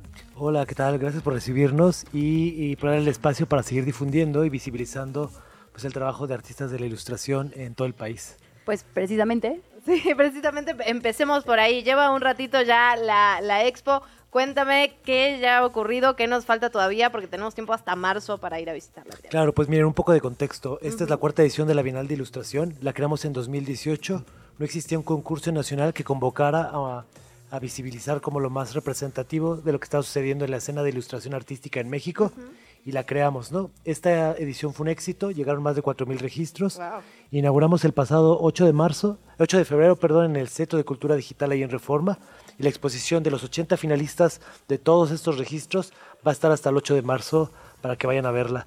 Y justo uno de los, eh, bueno, muchos factores, ¿no? Para que esta convocatoria fuera un éxito, pero nos acompaña aquí en cabina justo Sebastián Acampante, que él es este, él fue el presidente de la, del jurado de, esta edición, ensambló algo muy, muy concreto, muy, muy potente, y el resultado creo que viene de ahí. Seba tiene un historial larguísimo de curaduría, edición, es un gran, una persona con un pensamiento crítico y emocional increíble y creo que fue lo que nos ayudó a detonar también esta edición de la Bienal. La verdad es que qué bueno que te presentó Oscar, porque difícilmente lo hubiéramos hecho mejor nosotras. pero, suscribimos. Bienvenido también a este espacio. Muy agradecido y nada, y el respeto y el cariño es mutuo también con Oscar por todo lo que hizo y, el espacio que, me dio.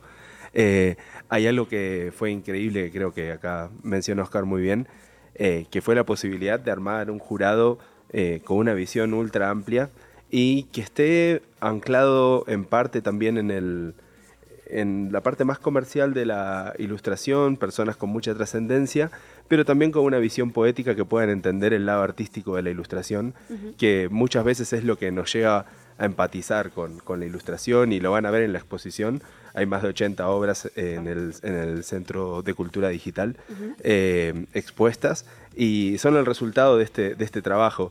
Eh, después pueden ver en detalle eh, los diferentes miembros del jurado, pero viajó gente desde Brasil, como es el caso de F. Godoy, con una visión ultra poética, aportar su criterio al jurado. Eh, también desde Massachusetts, el, diseñador de personajes de Hora de Aventuras y Midnight Gospel, Andy Ristaino, eh, que bueno, es una mente inagotable. Eh, gente más como Daniel King de New York Times, de la parte de NFTs y, gráfica digital, la presencia de Smith como una suerte de, de bastión local también con la visión mexicana de ilustración, que muchas veces está bueno tener la visión exterior de personas que opinan del diseño latino y el diseño eh, mexicano específicamente, pero tener una visión eh, local en el jurado es muy importante también. Eh, y ahí se arma todo un equipo increíble. con el cual estuvimos analizando más de 4.150 propuestas que llegaron eh, y fue una locura y simplemente es un pequeño fragmento de la paleta enorme que tiene la ilustración mexicana. 4.150 inscripciones y 80 finalistas. ¿Cómo estuvo esa? ¿Cómo, a ver, cuéntanos un poquito cómo fue esa selección. Fue un tamiz muy complejo de hacer. Eh, por suerte eran criterios muy elevados todos los que todos quienes estaban involucrados en, en la selección, así que fue una manera muy armónica de ir haciendo selecciones cada vez menores.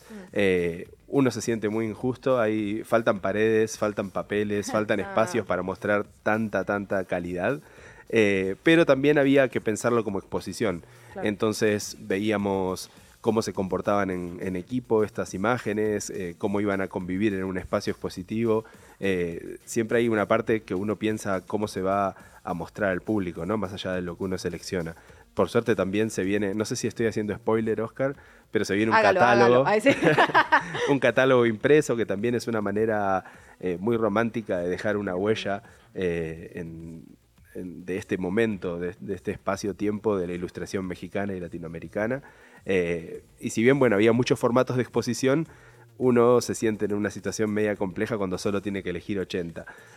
obviamente hay muchos más que merecían ese espacio, pero está hermoso lo que quedó y están más que invitados. Creo que tenemos casi un mes todavía de tiempo, ¿no? Para ver la exposición. Sí, súper, hasta el 8 de marzo en el Centro de Cultura Digital y además cuando se quite esa exposición para las personas que no están en la ciudad y que no pueden pues, acceder a verla, va a existir en www.bienaldeilustración.com el catálogo digital también de la muestra para que puedan ver qué hubo por ahí. Oye, ¿y cuál fue la convocatoria, director? Es decir, ¿dónde están las miras en este momento de las y los ilustradores mexicanos? Porque están pasando un montón de cosas en nuestro país. Pues sí, es este, es complejo, ¿no? Aglutinar todo. Eh, aparte todo lo que abarca la ilustración como medio, ¿no? Es un medio complejísimo, eh, extensísimo. Eh, yo creo que la ilustración, pues, puede ser prácticamente toda acción, ¿no? De generar una imagen. Este. ¿Y, qué pues, temáticas pues, se detectaron ustedes, digamos, que son recurrentes o que están presentes ahora? Pues bueno, mira, ahora la, la ola de ilustradores es, eh, que quedó de selección en la Bienal son ilustradores muy jóvenes, que gracias al Internet ha ganado, han ganado su propio espacio, ¿no? Como esa democratización de las cosas, está sucediendo mucho, que ya no necesitas necesariamente a una galería, a un espacio, ¿no? Algo que te valide, sino que el mismo gremio y la misma gente que le gusta la ilustración mexicana, pues va validando los artistas, ¿no? Creo que ahí estuvo, ahora fue una, una convocatoria mucho de gente de Internet, gente muy joven, y, este, y creo que eso es lo que resalta mucho de la muestra ahora. Escuchándolos pienso un poco en la inteligencia artificial, me imagino que debe tener ahí una influencia o cómo están manejando ese tema. Pues mira, esperábamos mucho inteligencia artificial por este recurso de, la, de lo fácil que es generar imágenes a, partir de este medio, pero eh, no llegó casi nada. No, tuvimos este conflicto, al menos en esta edición, de entender como hasta dónde, ¿no? Que vale lo que se genera en, en la este, inteligencia artificial o no. Y veamos en 2026 cómo está el mundo de la ilustración en México y qué tanto se hace uso de esa herramienta. En esta ocasión no tuvimos nada de ese problema. Wow. Es un debate, digamos, que tiene vasos comunicantes con todo el arte, ¿no? El arte contemporáneo también es, tú tuviste la idea, pero la implementaron otras ocho personas. La fotografía, es como el nuevo, Claro, claro, la nueva inteligencia artificial. Entonces, ¿dónde tiene costo? ¿Hay que hacer cita? ¿Es libre? ¿Hasta qué fecha? ¿Qué hay que saber de datos duros? La entrada es libre, eh, está hasta el 8 de marzo en el Centro de Cultura Digital, en los horarios del, del centro, que no lo sé, no me lo sé de memoria, pero buscamos, como de 11 a, a 7 de la noche, de lunes a domingo. Y, este, y dense una vuelta, de verdad vale la pena la experiencia de ver como este, esta pequeña fotografía o retrato de la ilustración contemporánea mexicana. Y en bienaldeilustración.com, ¿no? Ahí también tenemos toda, toda la información. ¿Nos quieren dejar algún favorito imperdible cuando vayamos? Así, esta esquina no te la pierdas, este piso no te pierdas. Eso, me gusta. Y mm, no se queden con el primer piso. Eh, cuando uno baja al subsuelo hay un montón de, obras impresas. Eh, pasó también que arriba al estar la parte digital eh, muy bien montada y muy bien presentada y bastantes obras digitales, uno a veces se sacia pensando que ahí terminó. Sigan bajando que hay casi 60 obras más para ver. O sea que no, es, es imperdible y muy linda, muy, lindo registro. Pues Sebastián, Oscar, de verdad, muchísimas gracias por estar con nosotras. Muchas felicidades y ahí nos vemos, ¿no? Sí, enhorabuena por las ilustradoras, ustedes. ilustradores mexicanos, la verdad. También es una cosa que cada vez más tenemos en casa, ¿no? Ya, perdón, ya voy a parar esta conversación, pero qué, qué alegría saber que se está Sí. impulsando también a este sector. Muchas gracias a ambos. Muchas gracias. Última hora. 8 de la mañana, 49 minutos. En medio de la crisis del Cuchamala, reportan tomas clandestinas de agua potable que suben 155% en seis años. Esta es una nota que publica Animal Político y justamente está relacionado con lo que veníamos platicando. Hemos estado platicando ya sobre huachicoleo, sobre tomas clandestinas, sobre desvío de agua. Y eh, recién se publica esta nota ante la reducción del suministro proveniente del sistema Cutzamala. El gobierno de la Ciudad de México anunció que emprendería acciones contra las tomas clandestinas o el huachicoleo de agua potable, llamado así justamente por las autoridades y la verdad por, también por los medios de comunicación. Un problema que se ha denunciado 154.8% más en la capital en el último sexenio, al pasar de 82 reportes en 2018 a 209 en el 2023. Hablemos de deportes. Grand Slam en qué chilangos pasa.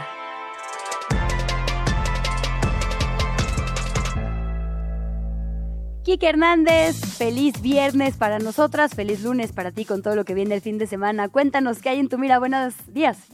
Buenos días, Luisa, Luciana, ¿cómo están? Pues bueno, empezamos. eh, ayer ya el primer equipo mexicano hizo el oso en la CONCACAF Champions Cup. El Toluca fue eliminado tras llevarse la ventaja en Costa Rica de 2 a 1. Pues bueno, juegan ayer en el Nemesio 10, ahí en Toluca. Y tras ir ganando 2-0 al medio tiempo, les dan la vuelta, les ganan 3-2 por el gol de visitante, clasifica el Herediano de Costa Rica. Acá la noticia es de que más, además del oso que hace el Toluca, pues bueno, ni con todo y Alexis Vega pudieron eh, clasificar. Alexis Vega que ha andado ahí hablando y despotricando contra las Chivas, pues bueno, tampoco es eh, el cambio ahí en Toluca. Y también además el técnico de Herediano, ya lo hemos platicado aquí chicas, que nada más había cuatro técnicos mexicanos en toda la Liga MX, de 18 equipos, nada más cuatro eran mexicanos. Pues resulta que el técnico del Herediano de Costa Rica es mexicano y es Héctor El Piti Altamirano. Así es que guante, eh, cachetada con guante blanco al, a la Liga MX. Y bueno, pues bien por, por el Piti Al- Altamirano. Eh, por otro lado, el Monterrey también eh, clasifica, bueno, el Monterrey más bien sí hace su trabajo y clasifica a los octavos de final de este mismo torneo de la Champions Cup, derrota 3-0 al Comunicaciones para un global de 7-1. Y en este mismo torneo, pues bueno, ya también se definió que Chivas de América se enfrentarán en los octavos de final, así que tendremos tres clásicos nacionales en el transcurso de 10 días durante el mes de marzo. Así con, con eso empezamos lo que es la CONCACAF. Y en Liga MX, pues bueno, hoy juega Tunecaxa, Luciana. Entonces, pues, Eso. bien preparada. Ya lo de- sabías, obvio. Obvio. No, sí sabía a las 7, ¿o no? Así es, así Ah, es. ah. Todo. Sigues a tu equipo, ¿eh? me da mucho gusto que estés metidísima con, con los poderosos hidrorrayos. No me También la- quieran, no me quieran eh, decir Regatear mentiras, tu Sí, mi fe. fanatismo. Ah, Sí, de acuerdo, no, está bien, ¿eh? Y fíjate, otro que es eh, dirigido por técnico mexicano, tiene la plantilla más barata del, del torneo actual, así es que bueno, está haciendo bien su trabajo, van en octavo lugar, pero eh, del primer lugar hasta el octavo están pegaditos en puntos, ¿eh? Van entre los 14 y los 10 puntos más o menos en esas eh, en esas posiciones. Así es que bien por, por los por los hidrorrayos del Necaxa. Y bueno, eh, las Chivas también juegan esta noche contra el Mazatlán. Eh, y por su parte, eh, el equipo de América enfrenta al Pachuca, allá en la, en la Bella Airosa. Eh, otro de los partidos interesantes de fin de semana es Cruz Azul contra Tigres. Bueno, bien, eh, esto en el fútbol nacional. Ahora bien, creo que hay novedades también sobre algún futbolista internacional por ahí muy conocido. Así es, Kylian Mbappé ya decidió su futuro con el PSG. Eh, todavía no dice a dónde va, pero bueno, ya todo, todos los eh, insiders de en Europa ya dan por hecho eh, y varios medios de comunicación dicen que ya Kylian Mbappé ya decidió su futuro, ya no va más con el PSG, ya lo anunció al equipo y bueno, parece ser que el Real Madrid es el destino del jugador. Sin embargo, el Arsenal ya se está metiendo en la operación y bueno, esto puede acarrear que el jugador francés se encarezca más. Pero bueno, creo que lo que más le conviene a Mbappé realmente es ir al Real Madrid. Necesita más Mbappé al Real Madrid que el Real Madrid a Kylian Mbappé. ¡Pum! Fuertes declaraciones. Kika Hernández, muchísimas gracias como siempre por toda la información. Te escuchamos a las 5 de la tarde en Grand Slam. Así es, ahí estaremos con Valeria Marín y Casa Deportes esta tarde. Y pues bueno, no dejen de escucharnos porque tenemos demasiada información deportiva que se está suscitando cada minuto. Así lo haremos, querido Quique. Muchísimas gracias. Cerramos así la semana. Avisos parroquiales antes de irnos, Luciana. Estamos mudando nuestra transmisión en Facebook. Nos encuentran en las redes de Radio Chilango y en YouTube, como siempre, en el canal de chilango.com. Va de nuevo, si nos quiere ver en Facebook, es a través de Radio Chilango y en YouTube, en la que hemos estado hasta ahora, que es la de chilango.com. Ahí nos vemos, ahora sí que a cámaras a todo color, con todas las ojeras que uno puede tener a esta hora de la mañana. Oigan, gracias por habernos acompañado. Con esto nos despedimos, despedimos también la semana. Pásela muy bonito, descanse, duerma, pásesela bien. Eh, vaya, se queda con sopitas. Ah, eso, sí. excelente compañía de viernes en los micrófonos de Radio Chilango. Esto fue ¿Qué Chilangos pasa? Gracias por acompañarnos esta semana. Síguenos en las redes sociales de Chilango y recupera tu emisión favorita en nuestro podcast. Luisa Cantú y Luciana Weiner te esperan el lunes nuevamente en la misma ciudad, nuestra Ciudad de México.